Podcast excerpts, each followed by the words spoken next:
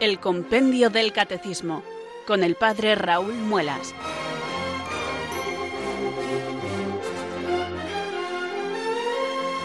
Muy buenas tardes, queridos oyentes de Radio María. Son las 4 o las 3 en Canarias.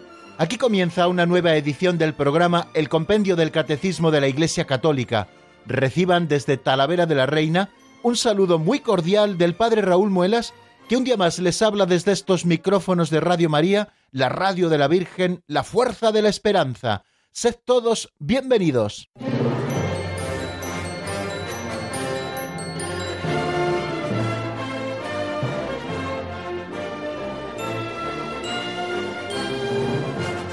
De vez en cuando me gusta mirar, queridos amigos, el índice de programas que llevamos ya realizados y para que ustedes también lo conozcan, hoy estamos haciendo el programa número 191, o sea que llevamos ya casi 200 programas en antena cuando lleguemos, nos quedan completar un par de semanas, queridos oyentes, pues ya lo celebraremos de algún modo especial.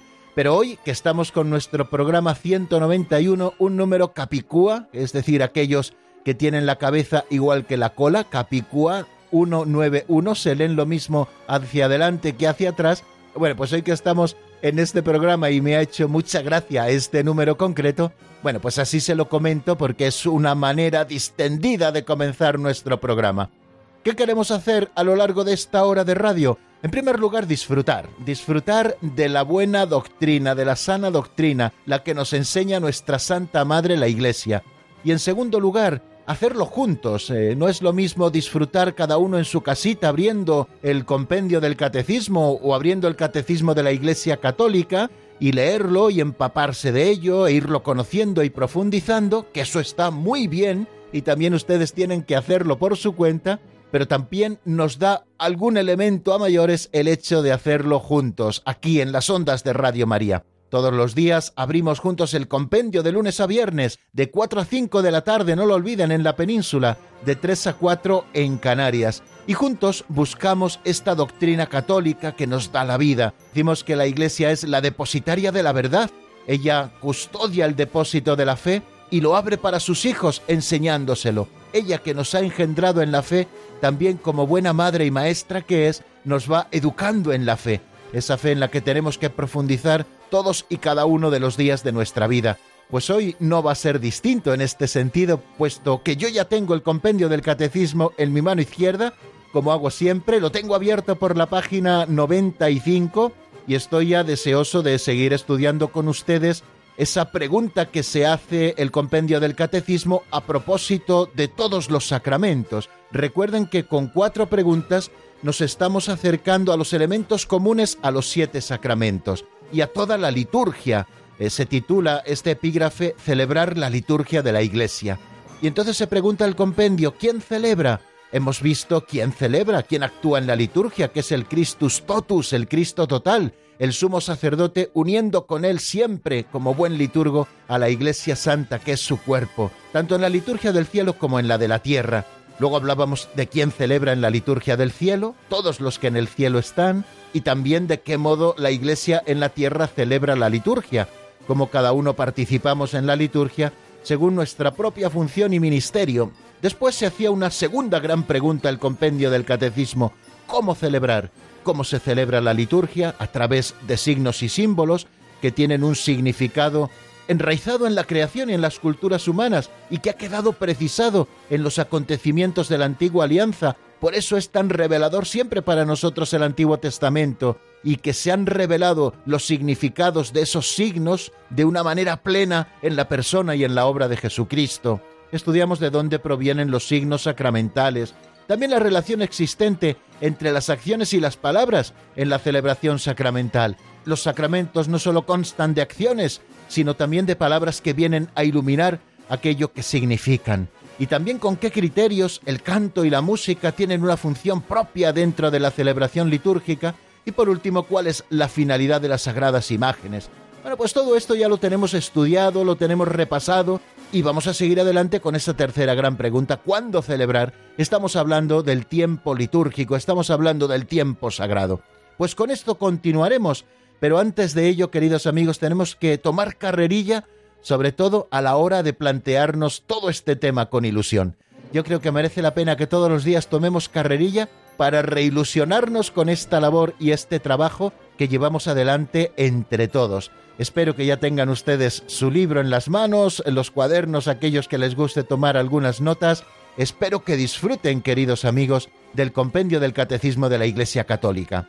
Y como siempre, también hoy vamos a empezar encomendándonos al Señor, al Espíritu Santo, para que venga sobre nosotros, para que nos ilumine con su luz y nos fortalezca con su gracia, para que podamos avanzar en este camino que Radio María pone delante de nosotros y que es el conocimiento de la doctrina católica. Lo hacemos todos los días y ojalá tomemos esta costumbre para hacerlo mientras nos quede vida, cada día profundizar al menos en un número de la doctrina de la fe para poderla conocer mejor. En definitiva es conocer mejor a Dios, conociéndole, amarle y amándole, seguirle también con mucha mayor entrega. Así que hoy, como todos los días, rezamos así. Ven Espíritu Santo, llena los corazones de tus fieles y enciende en ellos el fuego de tu amor. Envía, Señor, tu Espíritu, que renueve la faz de la tierra. Oh Dios, que llenaste los corazones de tus fieles con la luz del Espíritu Santo, concédenos que, guiados por el mismo Espíritu, sintamos con rectitud y gocemos siempre de tu consuelo, por Jesucristo nuestro Señor. Amén.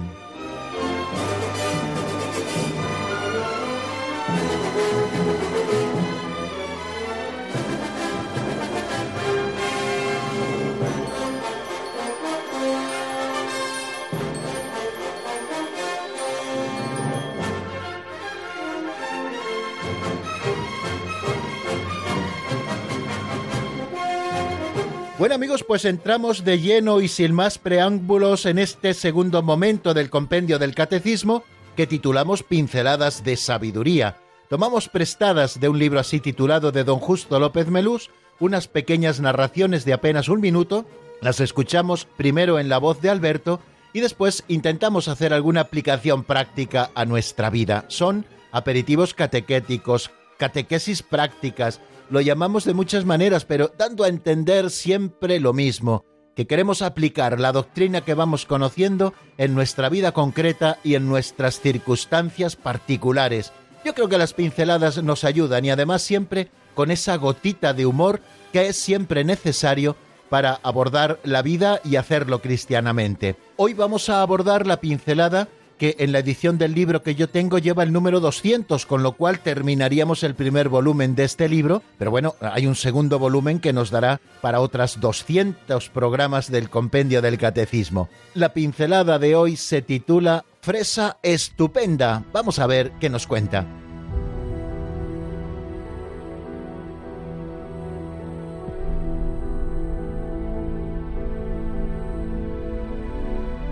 Fresa estupenda.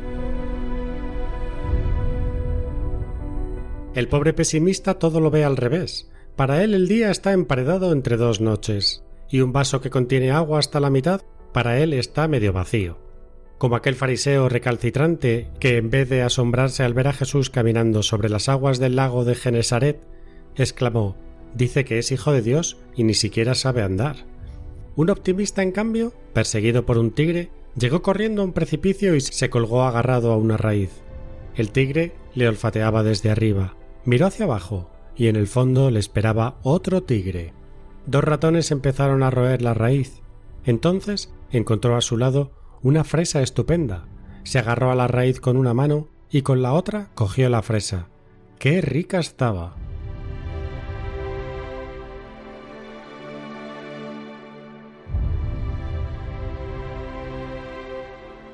Pues con mucha simpatía, como hace siempre don Justo, nos presenta en esta pincelada titulada Fresa Estupenda la actitud del pesimista y la actitud del optimista. Yo siempre me he preguntado por qué unos somos de una manera y otros somos de otra. Se llega incluso a decir que un pesimista es un optimista bien informado, y yo, queridos amigos, me niego a aceptar esta proposición. Un pesimista no es un optimista bien informado de la realidad.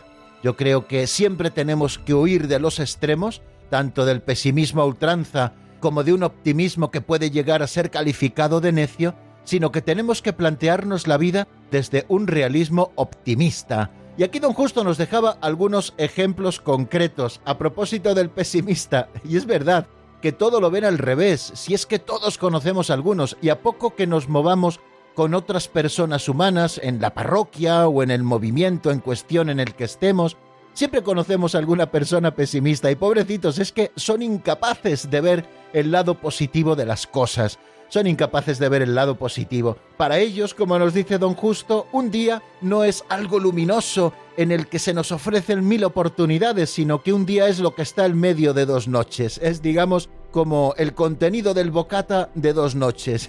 El día está emparedado entre dos noches, así nos lo decía don Justo, y un vaso que contiene agua hasta la mitad para él está medio vacío y nos ponía el ejemplo de aquel fariseo que murmurando se quejaba de que Jesucristo decía que era hijo de Dios y ni siquiera sabía nadar porque iba andando sobre las aguas. Ya es gana de ser pesimista y de ser criticón. Sin embargo, pues el optimista siempre encuentra recursos a su alrededor, queridos amigos, para poner su vida en positivo. Fijaros aquel hombre perseguido por el tigre del que nos hablaba la pincelada de hoy. Llegó corriendo y el tigre venía hacia él y había un precipicio. Quiso bajar por el precipicio y solamente pudo agarrarse a dos raíces. Miró hacia abajo y había otro tigre esperándole. Dos ratoncillos empezaron a roer las raíces, ya no le quedaba mucho, pero se fijó en que al lado había una planta con una fresa, tomó la fresa con una mano, la comió y qué rica estaba. En medio de una situación tan angustiosa como la que estaba viviendo, y que tenía avisos de terminar muy mal para él, sin embargo fue capaz de ver al menos ese elemento positivo que en medio de todo existía.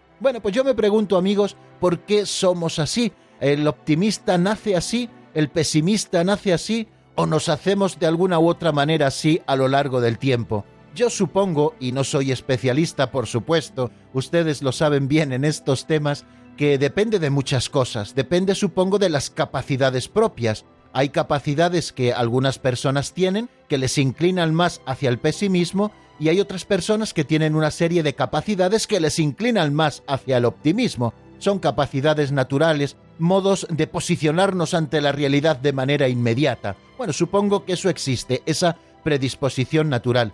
Supongo que también afecta un poco la educación que hemos recibido, cómo hayan sido nuestros padres y cómo nos hayan ido formando al comienzo de la vida y en los años jóvenes, sobre todo en la niñez, en la adolescencia, supongo que al final todo esto influye, positiva o negativamente, para ser optimistas o pesimistas, ¿no? Supongo que esto también influye. Y luego habrá otros elementos como circunstancias concretas de la vida, cruces que en determinados momentos se tienen que sufrir. Pero fijaros que a pesar de que hay personas que están naturalmente inclinadas al pesimismo, de que quizás han sido también educadas en cierto pesimismo existencial y que además tienen unas circunstancias de mucho sufrimiento alrededor, siempre saben ver el lado bueno de las cosas. Y aquí es, queridos amigos, donde entra la gracia de Dios y donde entra también nuestro esfuerzo personal. Nuestro esfuerzo personal en el sentido de que no tenemos que dejarnos llevar por nuestro ser natural. Aquel que es mal pensado por naturaleza si se deja llevar por su ser natural, siempre estará pensando mal de los demás. Ahora, si hace frente a esa inclinación que ya tienen sus propias capacidades, si les hace frente de verdad, podrá remontar ese pensar mal de los demás para comenzar a ver también cosas positivas en la gente. Pero eso no se regala, queridos amigos, eso hay que trabajárselo con muchas tesis, con mucho sacrificio, con el ágere contra, oponiéndonos muchas veces a lo que nuestra cabeza nos presenta de una manera inmediata y rápida.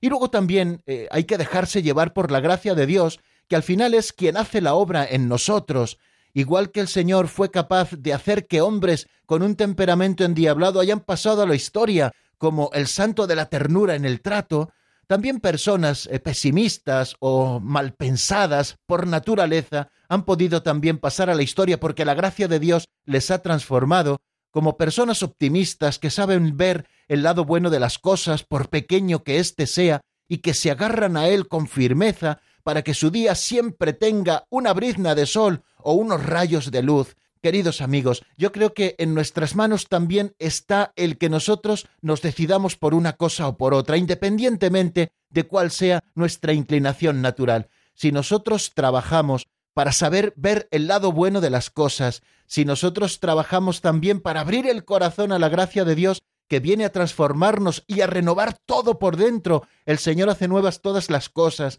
Si nosotros cada día les damos una nueva oportunidad a los que nos rodean y sobre todo le damos todos los días esa oportunidad a Dios de que nos transforme, nos convertiremos en optimistas, optimistas no bobalicones, sino agentes de ese realismo cubierto por el optimismo que les permite caminar siempre con una sonrisa en los labios.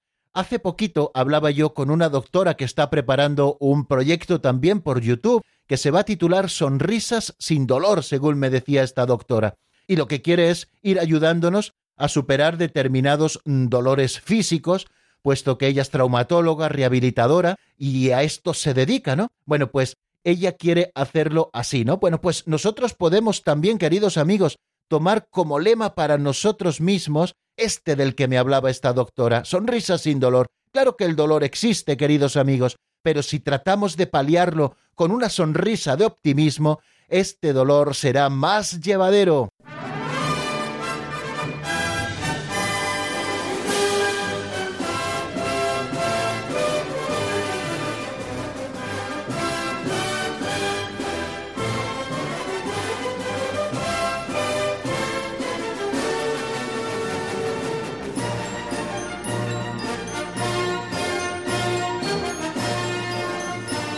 Continuamos, queridos amigos, en la sintonía de Radio María. Reciban el saludo del Padre Raúl Muelas, especialmente aquellos que se hayan ido incorporando a nuestra sintonía en los últimos minutos, y decirles que vamos a abordar el repaso de lo que vimos en nuestro último programa. Es verdad que cuando comenzamos semana, como es el caso, parece que el último día queda muy lejos, pero en realidad no queda tan lejos, fue el pasado viernes. Bueno, pues el pasado viernes habríamos una nueva pregunta en esas que se hace el compendio del catecismo para presentarnos los elementos comunes a todos los sacramentos. La primera pregunta trata de dar respuesta a quién celebra, el Christus Totus, no lo olviden nunca, quién celebra la liturgia del cielo, cómo se celebra la liturgia de la tierra, bueno, pues todo esto lo hemos estado viendo. Hay una segunda pregunta que es cómo celebrar, cómo celebra la Iglesia, de qué están compuestos para esta celebración, para responder al cómo los sacramentos de la Iglesia, pues nos decía el compendio que la celebración litúrgica está tejida de signos y símbolos que tienen su propia procedencia, como ya les decía antes, que están formados por acciones y palabras, que también se introduce el canto, que también consta de imágenes. Bueno, pues fuimos colocando en su sitio, a propósito de esta pregunta, ¿cómo celebrar? todos estos elementos que ahora les indico de una manera sumaria. Y el pasado programa comenzamos otra gran pregunta que se hace ¿cuándo celebrar? Y a esta pregunta le dedica, como le dije, tres números, el 241, que fue el que abordamos el pasado viernes, y el 242, y quizá también el 243, si nos da tiempo, que abordaremos hoy. ¿Qué decía el número 241 para repasarle un poquito? Se pregunta ¿cuál es el centro del tiempo litúrgico? Bueno, en primer lugar, eh, nos acercábamos a la gran pregunta, ¿cuándo celebrar? ¿Cuándo celebrar? Eh, la partícula cuándo ya no se está hablando del momento, es decir, del tiempo de la celebración, lo que nosotros hemos calificado como el tiempo sagrado. Y decíamos a este propósito, rememorando algo que nos dice el Concilio Vaticano II en la Constitución dogmática sobre la liturgia Sacrosantum Concilium, el número 102, por si luego ustedes quieren leerle en algún otro momento, nos dice lo siguiente, la Santa Madre Iglesia considera que es su deber celebrar la obra de la salvación de su divino esposo con un sagrado recuerdo en días determinados a través del año. Y así lo ha venido haciendo la Iglesia desde el principio. Los domingos se reunían desde el principio ya los apóstoles para la celebración de estos misterios sagrados, para hacer memoria de la obra divina de la salvación, de esa que el esposo sagrado nos ha traído, para hacer recuerdo, pero recuerdo no solamente como decir, ay, qué cosas tan bonitas nos pasaron un domingo, sino un recuerdo actualizado que nosotros llamamos anamnesis, y así lo hace la Iglesia en determinados días del año. Hacer sagrada memoria, sagrado recuerdo de la obra de la salvación. Y esto lo hacen determinados días del año, y nos explica el número 102 de Sacrosantum Concilium cuándo son esos días. Nos dice, cada semana, en el día que llamó del Señor, conmemora su resurrección que una vez al año celebra también, junto con su Santa Pasión, en la máxima solemnidad de la Pascua. Además, en el ciclo del año desarrolla todo el misterio de Cristo. al conmemorar así los misterios de la redención, abre la riqueza de las virtudes y de los méritos de su Señor, de modo que se los hace presentes en cierto modo durante todo el tiempo a los fieles para que los alcancen y se llenen de la gracia de la salvación.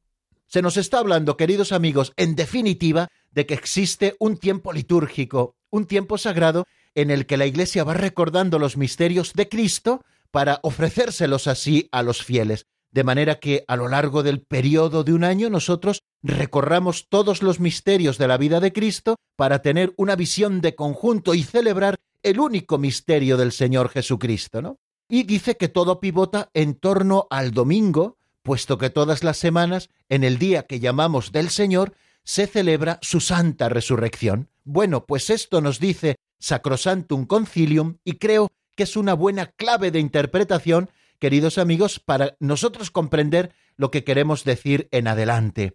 Esto lo hace el pueblo de Dios desde muy antiguo, desde la ley mosaica, que ya hubo fiestas fijas a partir de la Pascua para conmemorar las acciones maravillosas de Dios Salvador, para darle gracias por ellas, para perpetuar su recuerdo y enseñar a las nuevas generaciones a conformar con ellas su conducta. Si nosotros nos acercamos al Antiguo Testamento, al judaísmo, vemos que también ellos ya por la ley mosaica que así lo establece, hay una serie de fiestas que se celebran de manera fija a lo largo del año. Todos tenían que celebrar de manera particular el sábado, el día de descanso, el día que conmemoraba el descanso del Señor de la creación, el día séptimo, y luego había también otra serie de fiestas en las que recordaban para darle gracias y para perpetuar su recuerdo las maravillas del Señor. Especial era la fiesta de la Pascua, en la que comían el Cordero Pascual, que conmemoraba la liberación del pueblo de Egipto, pero luego había también otras fiestas, la fiesta de la gran expiación, la fiesta de las tiendas, bueno, eran fiestas que ya desde antiguo se celebraban.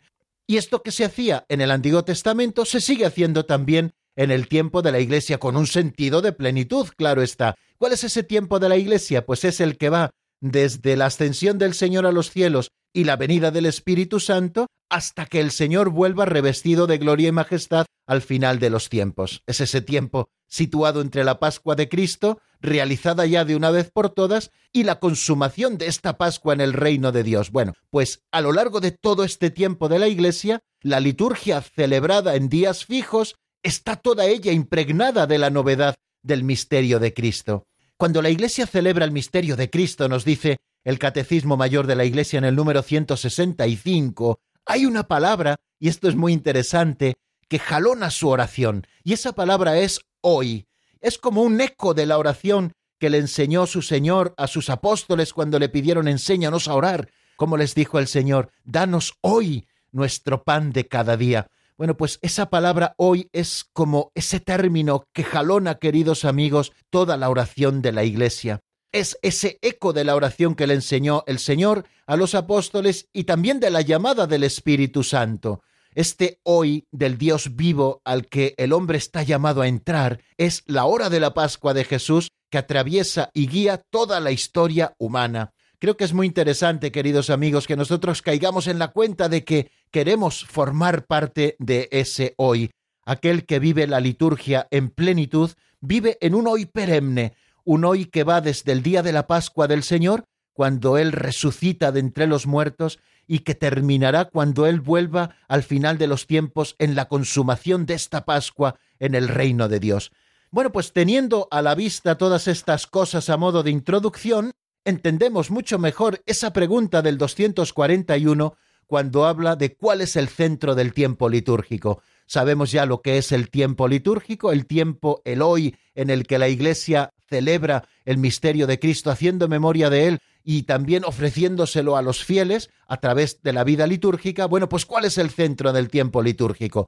De alguna manera ya lo hemos respondido con ese número 102 de la Sacrosantum Concilium, pero el compendio nos lo dice de una manera muy resumida y preciosa. El centro del tiempo litúrgico es el domingo, fundamento y núcleo de todo el año litúrgico, que tiene su culminación en la Pascua anual, fiesta de las fiestas. Varias ideas aparecen en esa lacónica expresión con la que responde el compendio al número 241. El centro del tiempo litúrgico es el domingo, es decir, esa fiesta semanal, fundamento y núcleo de todo el año litúrgico que tiene su culminación en ese domingo de los domingos, el gran domingo que es la Pascua que celebramos todos los años, que es la fiesta de las fiestas, también como la ha definido la Iglesia en muchas ocasiones. En primer lugar, ¿por qué nosotros celebramos el domingo si el Señor en el Antiguo Testamento pide que descansemos el sábado, ¿no? Bueno, pues nosotros los cristianos celebramos el domingo porque en ese día que llamamos del Señor, eso significa domingo, dies domini, día del Señor, eso significa domingo, por lo tanto, porque en ese día, en el domingo, fueron creadas nuevas todas las cosas con la resurrección de Jesucristo el Señor. De manera que en el domingo nosotros conmemoramos el día primero, y si nosotros atendemos a la creación, el día primero fue aquel día en el que el Señor creó la luz, pues si volvemos al domingo es el día que da plenitud, aquel día primero de la creación, con la nueva creación en Cristo, en su Pascua, en su muerte y en su resurrección. Jesucristo trae la verdadera luz al mundo con su resurrección de entre los muertos. Él ha resucitado como primicia de todos los que han muerto. Y nosotros conmemoramos el día primero, porque es el día en que comienza todo de nuevo, gracias a que Jesucristo ha resucitado de entre los muertos. Y en el domingo también nosotros vemos el día octavo, ese día posterior al gran sabbat, eh, al gran descanso de Jesucristo en ese lugar de los muertos. Jesucristo permaneció hasta el día de la resurrección en el sepulcro y con la llegada del día primero resurgió de la muerte con una nueva vida. Su alma y su cuerpo vuelven a unirse. Los dos estuvieron también mientras muerto, unidos a su divinidad, y el cuerpo de Jesucristo ya adquiere unas nuevas dimensiones, ¿no? Las que tendrá también nuestro cuerpo una vez que resucite de entre los muertos al final de los tiempos. Por lo tanto, los cristianos en el domingo conmemoramos el día primero de la nueva creación y también el día octavo, el día que surge después del descanso del Señor, de ese gran sabbat, después de estar en el sepulcro. Y este domingo que nosotros celebramos cada semana es el fundamento y el núcleo de todo el año litúrgico.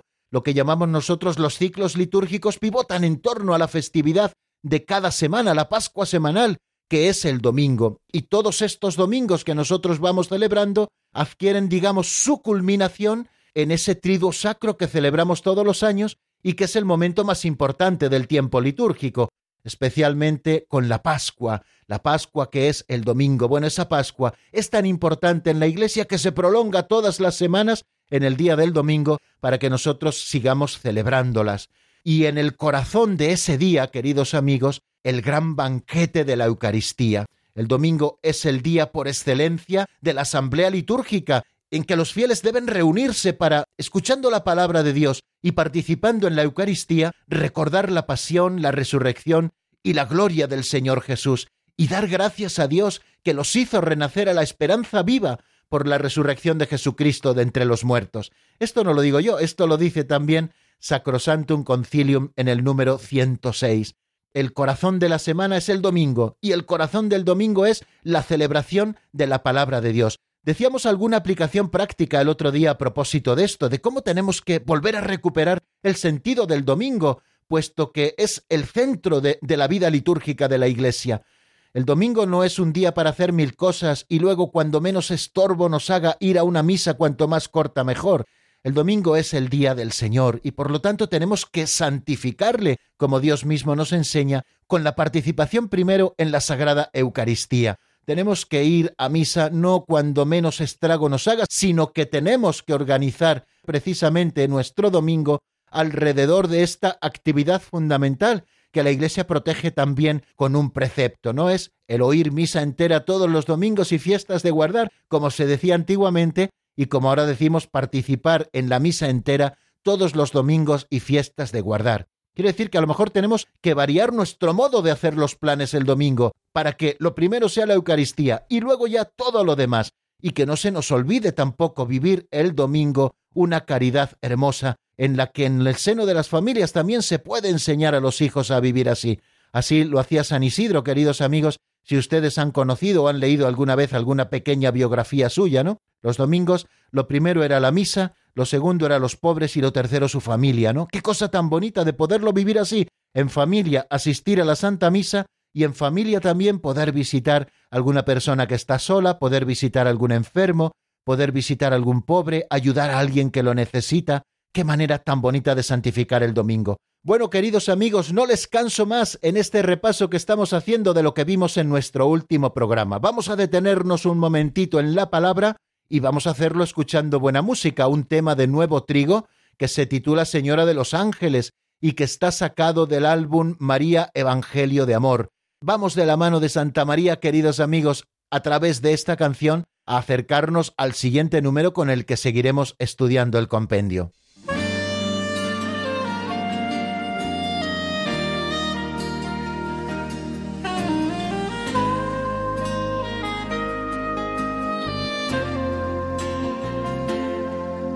Señora de los ángeles, oh Madre del Señor,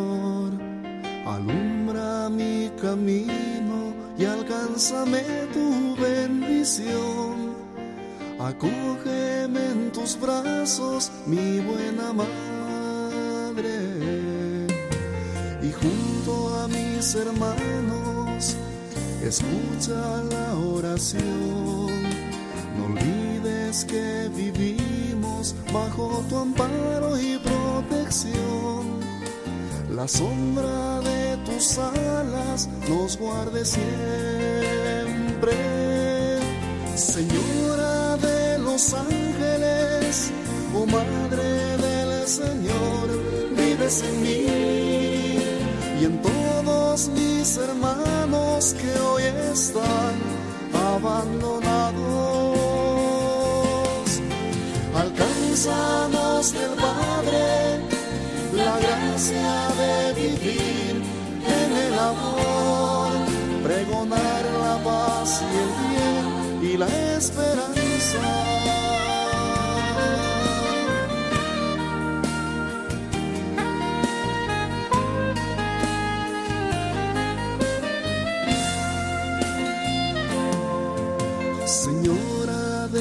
los ángeles, oh nuevo amanecer luz nos ilumina, nos da la fuerza al caminar.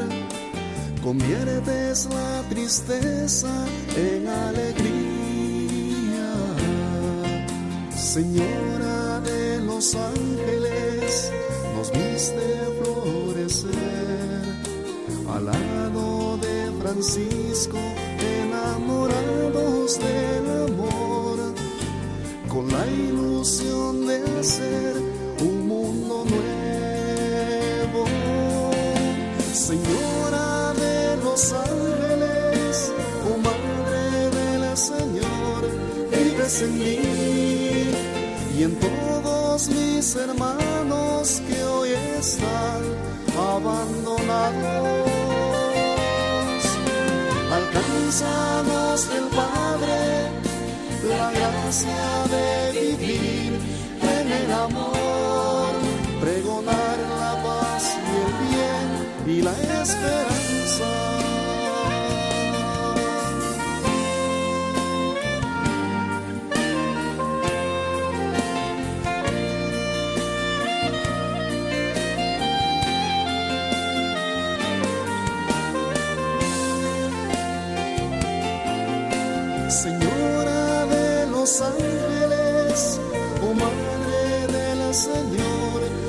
En mí y en todos mis hermanos que hoy están abandonados.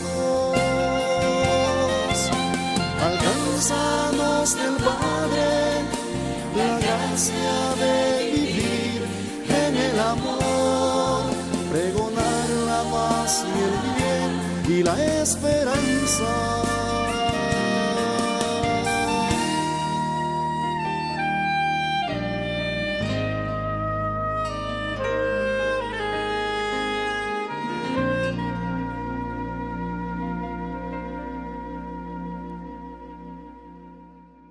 Están escuchando el Compendio del Catecismo con el Padre Raúl Muelas.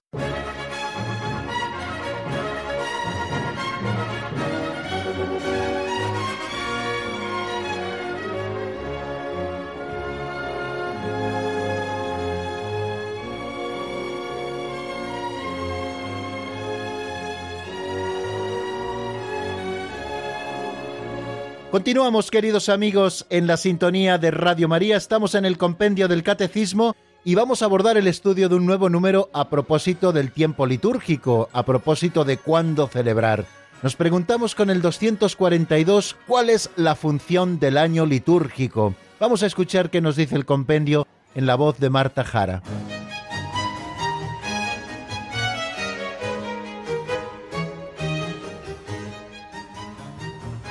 Número 242. ¿Cuál es la función del año litúrgico? La función del año litúrgico es celebrar todo el misterio de Cristo desde la encarnación hasta su retorno glorioso. En días determinados la Iglesia venera con especial amor a María, la bienaventurada Madre de Dios, y hace también memoria de los santos que vivieron para Cristo, con Él padecieron y con Él han sido glorificados.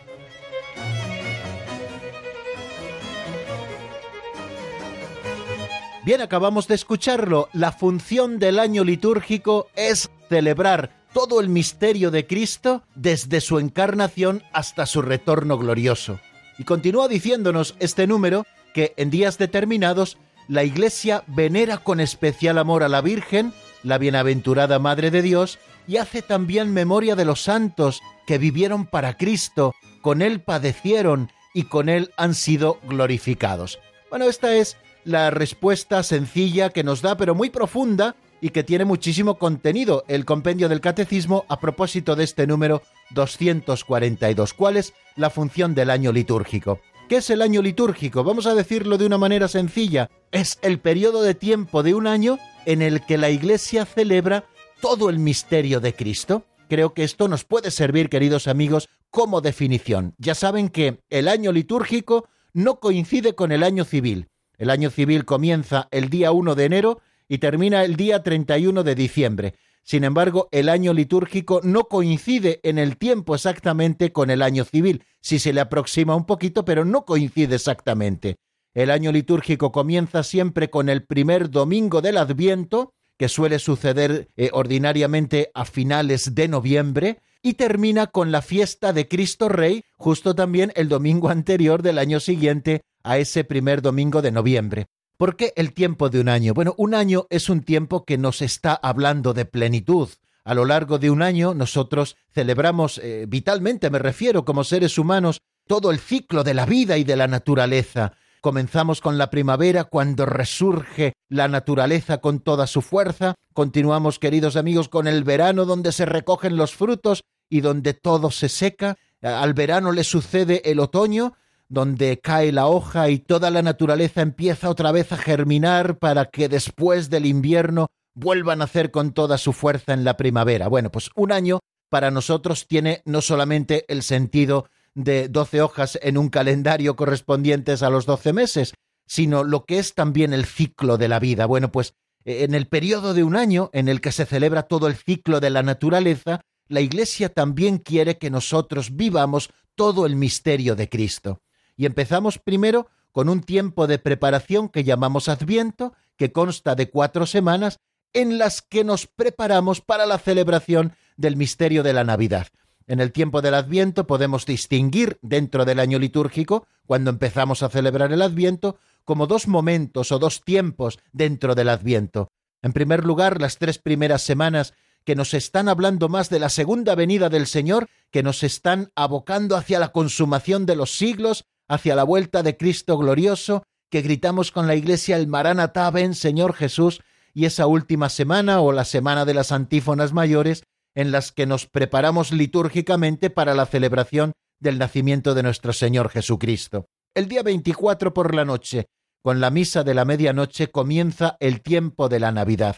Un tiempo precioso en el que celebramos el nacimiento de nuestro Salvador y que en casi todos los lugares del mundo tiene un colorido especial. El medio del invierno, cuando el sol ya empieza a vencer a las tinieblas y los días empiezan a crecer, nosotros celebramos el nacimiento del gran sol, y ese sol no es otro que nuestro Señor Jesucristo, y lo hacemos el día 25 de diciembre. Tenemos también varias semanas del tiempo de Navidad en el cual vamos contemplando el misterio del nacimiento de nuestro Señor Jesucristo desde diferentes ángulos en las diferentes fiestas de la Navidad. La Navidad termina con el domingo del bautismo del Señor. Ahí se cierra el ciclo de la Navidad y comenzamos un primer periodo del tiempo ordinario, que suelen ser unas poquitas semanas, dependiendo de cuándo sea la Pascua ese año. Ya sabéis que al final la que marca un poco todas esas fechas móviles en el calendario es la Pascua del Señor, el día de la resurrección. Recuerden que en el año 325, en el concilio de Nicea, todas las iglesias se pusieron de acuerdo para que la Pascua cristiana fuera celebrada el domingo que sigue al plenilunio después del equinoccio de primavera. O sea que la Pascua ha de ser celebrada el domingo que sigue a la luna llena que sucede después del equinoccio de primavera. Ya saben que en el año, eh, de esto tampoco sé mucho, pero bueno, eh, creo que es así, encontramos dos equinoccios, el equinoccio de la primavera y el equinoccio del otoño. El equinoccio ecus noctis creo que significa igual noche, ¿no? Es decir, cuando por la posición del Sol con respecto de la Tierra, las noches y los días son más o menos iguales de largos en toda la Tierra. Bueno, pues existe un equinoccio en primavera y luego existe un equinoccio también en invierno, ¿no? Pues bien, el domingo después de la primera luna llena de ese equinoccio de primavera es el día en que se celebra la Pascua. Y sin embargo, fijaros, a pesar de que esto está fijado en el concilio de Nicea en el año 325, sin embargo, Oriente y Occidente no celebra la Pascua en el mismo día. Por eso, dichas iglesias están buscando hoy un acuerdo para llegar de nuevo a celebrar en una fecha común el día de la resurrección del Señor. Y no llegamos a un acuerdo por los modos diferentes de calcular. Nosotros, los católicos, seguimos el calendario gregoriano y los ortodoxos siguen más el calendario juliano y eso hace que haya un desfase de a veces hasta cinco semanas a la hora de calcular el día de la Pascua. Bueno, pero esto sírvanos así un poco como anécdota sencilla, ¿no? A la hora de seguir estudiando lo que es el año litúrgico. Bueno, pues después de esas semanas, queridos amigos, pocas después del tiempo de Navidad, de tiempo ordinario, comenzamos el tiempo fuerte de la cuaresma, que son una serie de semanas en las que nos preparamos para la celebración del centro del año litúrgico, que es el triduo sacro, triduo en el que celebramos la pasión, muerte y resurrección de nuestro Señor Jesucristo. Ese triduo sacro que es el Viernes Santo, el Sábado Santo y el Domingo de Resurrección, cuando el Señor resucita de entre los muertos y comienza el tiempo pascual, que es el tiempo por excelencia de gozo en medio de la Iglesia. El domingo de resurrección, que es tan importante que se prolonga durante toda una semana. La primera semana de Pascua la llamamos Semana de la Octava, celebramos la resurrección con la misma solemnidad como celebramos el mismo día de la Pascua. Y luego ya vienen las semanas del tiempo pascual. El tiempo pascual que tiene también unos hitos, la fiesta de la ascensión a los cuarenta días después de la resurrección del Señor de entre los muertos, y luego diez días después la fiesta de Pentecostés, que es la venida del Espíritu Santo, lo que se ha conocido también como Pascua de Pentecostés. O sea que, como ven, a lo largo de todas esas semanas del tiempo de la Pascua celebramos también estas fiestas. Por aquello de que no puede ser celebrada en jueves, los cuarenta días después de la resurrección siempre caían en jueves, para que todos los cristianos puedan celebrarla en un día que no sea laborable, en muchísimos sitios la fiesta de la ascensión del Señor, como es el caso de España, se ha trasladado al domingo siguiente a ese jueves para que pueda ser celebrada por todos. Y luego la semana siguiente eh, se celebra Pentecostés, la Pascua de Pentecostés. Y luego se vuelve a abrir el tiempo ordinario. A mí la palabra tiempo ordinario la verdad es que no me gusta mucho. ¿Y por qué es eso? Porque al calificar este tiempo como ordinario parece que es un tiempo vulgar y verdaderamente no lo es. Antes se llamaba el tiempo peramnum, es decir, durante el año, el, el, tiempo cotidiano, ¿no? En el que no celebramos algún misterio concreto de estos grandes misterios de la vida de Cristo, su encarnación, su nacimiento, su pasión, su muerte, su resurrección, la alegría de la Pascua, las apariciones del resucitado, sino que vamos acompañando a Cristo a lo largo de todo ese tiempo ordinario por el camino y Él va formando en Él nuestro corazón de discípulos. Somos testigos de sus palabras y también somos testigos, queridos amigos, de los milagros que salen de sus manos. Eso es lo que nos ofrece la Iglesia cada domingo cuando celebramos la Eucaristía, cuando escuchamos el Evangelio. Bueno, quiere decir que a lo largo de todo un año, ¿han visto? Hemos recorrido los distintos tiempos del año litúrgico, la Iglesia celebra, a través de los diferentes misterios de la vida del Señor, celebra todo el misterio de Cristo, que es uno, hay una unidad en el misterio de Cristo, o sea, desde la encarnación hasta su retorno glorioso. Esto es lo que podríamos llamar el ciclo litúrgico dominical, ¿no? Es el ciclo que nosotros celebramos. Existen para las lecturas de la Santa Misa, pues no todos los años se leen las mismas, sino que existen, digamos, como tres ciclos litúrgicos, ciclo A, ciclo B y ciclo C, de manera que a lo largo de esos tres años leemos los pasajes principales de la Sagrada Escritura para poder ver un poco también la Escritura en su conjunto a lo largo también de esos domingos. Pero luego nos habla también del ciclo del santoral, que podríamos decir así de una manera coloquial entre nosotros, el número 242. Dice que en días determinados la Iglesia venera con especial amor a María, la bienaventurada Madre de Dios, y hace también memoria de los santos que vivieron para Cristo, con Él padecieron y con Él han sido glorificados. Creo que de esto somos todos conscientes, queridos amigos, como en determinados días señalados eh, no solamente estamos celebrando estos misterios de la vida de Cristo, que siempre están presentes, sino que a lo largo también de todo el año, pues tenemos determinados días en los que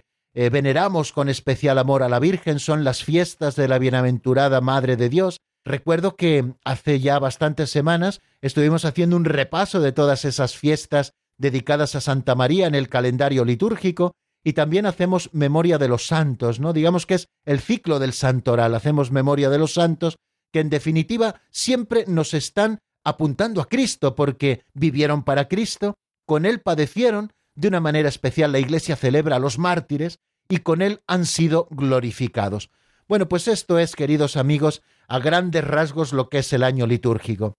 El año litúrgico que, como les digo, tiene un centro que es la Pascua, y a lo largo de todo ese año nosotros celebramos el misterio de Cristo. Bueno, pues bástennos estas palabras a propósito del número 242. El próximo día volveremos sobre él y antes de despedir nuestro programa, pues les voy a ofrecer un nuevo tema. Hoy no podremos abrir los teléfonos, pero si Dios quiere mañana sí atenderemos a sus llamadas.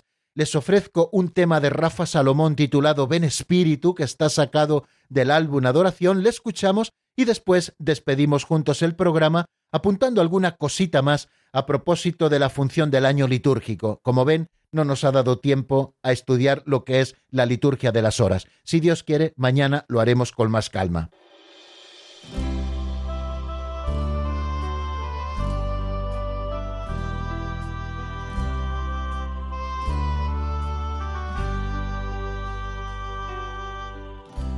Ven Espíritu llénanos de ti, sopla fuerte y quédate aquí. Te lo pedimos con gran amor, llena este pobre corazón. Llena este pobre corazón. En el cielo apareció nave y arriba de ellos una lengua de fuego. Ven Espíritu y llénanos de ti, sopla fuerte y quédate aquí. Te lo pedimos con gran amor, llena este pobre corazón llena este pobre corazón.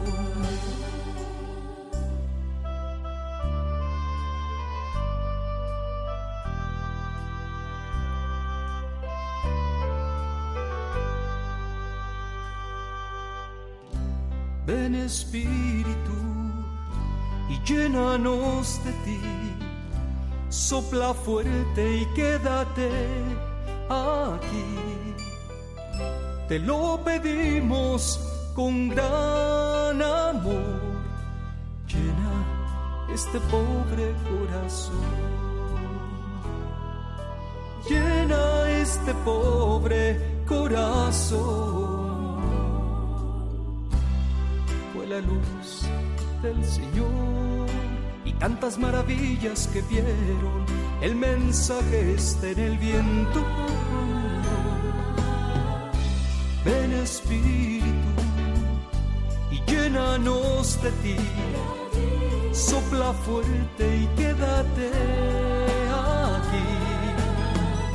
Te lo pedimos con gran amor. Llena este pobre corazón. Llena este pobre corazón.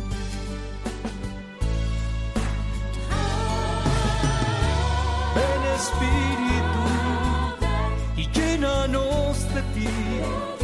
Sopla fuerte y quédate aquí. Te lo pedimos con gran amor.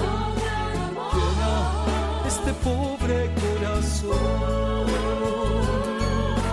Llena este pobre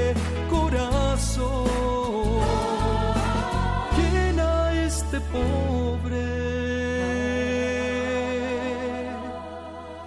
corazón.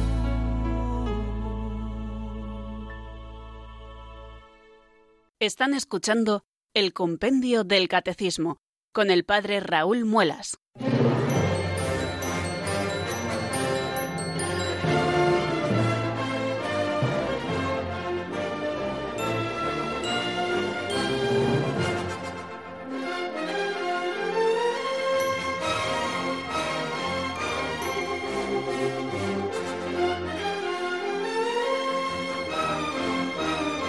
Me van a permitir, queridos amigos, que hoy termine nuestro programa leyéndoles el número 1168 del Catecismo Mayor de la Iglesia que de alguna manera nos ayuda a entender el número 242 del compendio cuál es la función del año litúrgico. Dice el Catecismo Mayor en ese número 1168. A partir del triduo pascual como de su fuente de luz, el tiempo nuevo de la resurrección llena todo el año litúrgico con su resplandor. El año, gracias a esta fuente, queda progresivamente transfigurado por la liturgia. Es realmente año de gracia del Señor. La economía de la salvación actúa en el marco del tiempo, pero desde su cumplimiento en la Pascua de Jesús y la efusión del Espíritu Santo, el fin de la historia es anticipado como pregustado y el reino de Dios irrumpe en el tiempo de la humanidad.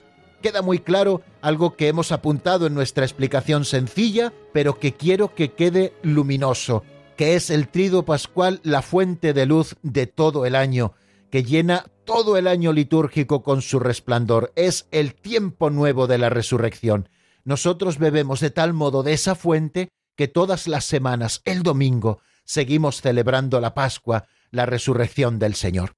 Bueno amigos, pues terminamos así nuestro programa de hoy. No nos queda tiempo para más.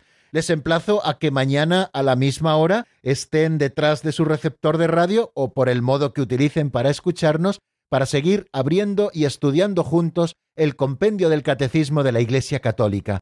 La bendición de Dios Todopoderoso, Padre, Hijo y Espíritu Santo, descienda sobre vosotros y permanezca para siempre. Amén. Hasta mañana, si Dios quiere, amigos.